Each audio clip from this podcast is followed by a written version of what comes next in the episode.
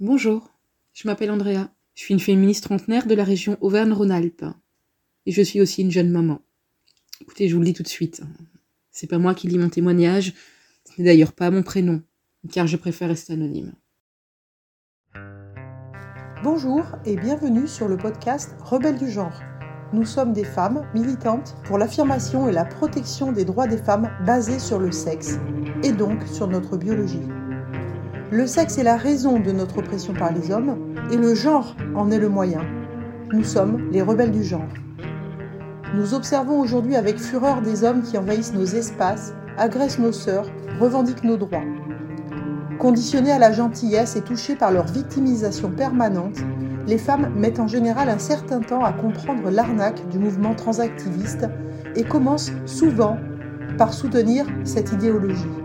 Puis elles ouvrent les yeux, constatent sa violence et la refusent. Ce podcast est là pour donner la parole à des femmes qui expliqueront pourquoi et comment elles sont devenues critiques du genre et qui témoignent de leur parcours.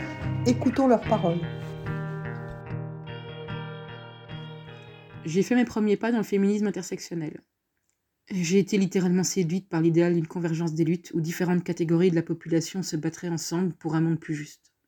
Et en plus dans mes connaissances de personnes trans, il me semblait tout naturel de relier les combats, vous voyez. D'autant qu'il y a une dizaine d'années, quand j'ai commencé à approcher ce genre de sujet, les enjeux politiques du transactivisme n'étaient pas ceux d'aujourd'hui. Du moins, n'étaient-ils pas aussi décomplexés que maintenant. Via les réseaux sociaux, j'ai commencé à suivre différentes pages, différents comptes et différents groupes féministes. Des groupes intersectionnels, évidemment, mais aussi Redfem. Et j'ai rapidement remarqué la différence de ton et aussi de sujet. Néanmoins, par effet d'engagement et de loyauté envers mes amis et mes amis trans, je suis restée du côté intersectionnel un certain temps, jusqu'à ce que je constate que plus les années passaient, plus les femmes étaient réprimées quand elles osaient parler d'elles au féminin, ou qu'elles ne prenaient pas la peine d'inclure toute personne se sentant femme ou non, des sujets concernant leur corporalité, et que la répression de ces petites entraves aux dogmes transactivistes était de plus en plus sévèrement réprimée. Quand j'ai vu arriver les menaces à féminem, je n'ai plus pu cautionner une telle politique. Et ma dissonance cognitive non plus. C'était juste pas possible. Puis il m'était inadmissible, et d'ailleurs ça l'est toujours à mes yeux, qu'en féminisme, on puisse oser porter atteinte délibérément à une femme pour ses postures politiques, et pour l'obliger à rentrer dans le rang. Enfin, ça semble tellement évident quand on met des mots dessus, et pourtant, pourtant, ces menaces sont si couramment acceptées, quoi. Il suffit de voir l'affaire de J.K. Rowling, ou, plus près du terrain, le nombre de rats de femmes et de lesbiennes qui parfois cochent les deux cases sont menacés pour avoir refusé de céder aux injonctions des idéologues du genre. Enfin, faut quand même se rendre compte de ce qui se passe. Une fois cette prise de conscience réalisée, et peut-être à cause d'elle, ou peut-être parce que le transactivisme a gagné beaucoup d'influence ces dernières années, j'ai réalisé à quel point la violence politique de ce mouvement était devenue omniprésente à l'égard des femmes, et en particulier vis-à-vis de celles qui ne s'excusent pas de refuser d'obéir.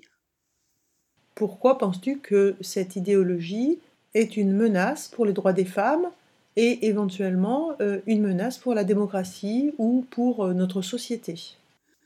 Parce que plus le dogme de l'identité de genre prend de l'ampleur et place ses exigences sociales un peu partout, eh ben, plus il devient impossible et même dangereux de parler de l'existence même d'être femme en patriarcat, de défendre nos luttes historiques liées à notre condition biologique, ou même de simplement conserver les mots et leur sens. Parce que si tout le monde peut être une femme sur simple auto-identification, alors plus personne n'en est une. Parce que femme n'est plus une catégorie de la population conditionnée à une définition concrète, mais un club auquel on adhère sur déclaration. Et s'il n'est plus possible de nommer, de définir et d'identifier les femmes, eh bien il n'est plus possible de défendre leurs droits. Et aujourd'hui, rappeler ce simple état de fait est considéré comme un appel à la haine envers les personnes qui affirment s'identifier femmes. Le transactivisme est en train d'effacer les droits sexospécifiques en réclamant que le genre, donc je le rappelle, une auto-identification déclarative, remplace le sexe en tant que référentiel pour définir les femmes et les hommes.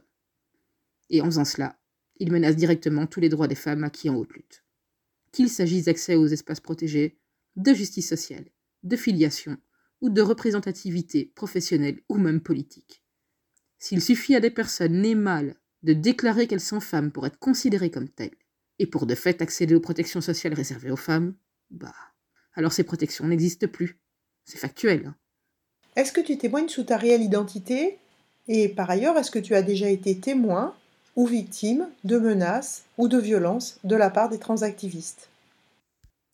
Euh, j'ai choisi de témoigner anonymement par crainte des conséquences. Mais pas que pour moi, aussi pour ma famille. Je n'ai pas subi de menaces personnelles, mais j'ai assisté à de très nombreux shitstorms et de très nombreux harcèlements de sœurs féministes radicales. Sans parler des violences de plus en plus régulières à l'égard de plus en plus de femmes, hein, qu'elles soient féministes ou non. Ces femmes qui refusent de plier face aux injonctions du transactivisme. Voilà, j'ai donc choisi l'anonymat. As-tu une anecdote à raconter sur un événement qui t'a marqué concernant la transidentité ou le transactivisme? Il y en a vraiment beaucoup. Bon, si je dois en citer qu'une, qu'un événement récent, ce serait le lynchage subi par le groupe Résistance lesbienne que je vous invite à suivre sur Facebook, qui a défilé cette année en tête de la marche des fiertés. Elles ont juste voulu rappeler que le lesbianisme exclut les sexes mâles par définition, et elles ont donc été attaquées par une personne trans avant d'être ciblées par les calomnies. La personne trans a notamment raconté dans différents médias qu'elle avait subi des violences de la part de Résistance lesbienne. Alors que bon, les vidéos disponibles montrent clairement l'inverse. Hein. On voit d'ailleurs cette personne armer un coup pour essayer de frapper des femmes, ces femmes qui se trouvent en face de lui. As-tu quelque chose à ajouter? Oui, une dernière chose. Merci de permettre ces témoignages. À une époque où il devient de plus en plus difficile et dangereux d'émettre la moindre critique, fût-elle factuelle et dépourvue d'émotion face au transactivisme, sans être accusée de haine, de violence ou être sujette à des attaques directes? Nous remercions notre féministe trentenaire anonyme pour son témoignage, que j'espère avoir lu avec le plus de justesse possible. Merci d'avoir écouté notre parole et n'hésitez surtout pas à la partager le plus largement possible. S'il vous plaît, signez la Déclaration des droits des femmes basée sur le sexe, womensdeclaration.com. Rejoignez-nous, n'ayez plus peur, ensemble nous ferons changer les choses. Si vous souhaitez témoigner, contactez-nous et à bientôt pour un nouveau témoignage de Rebelles du genre.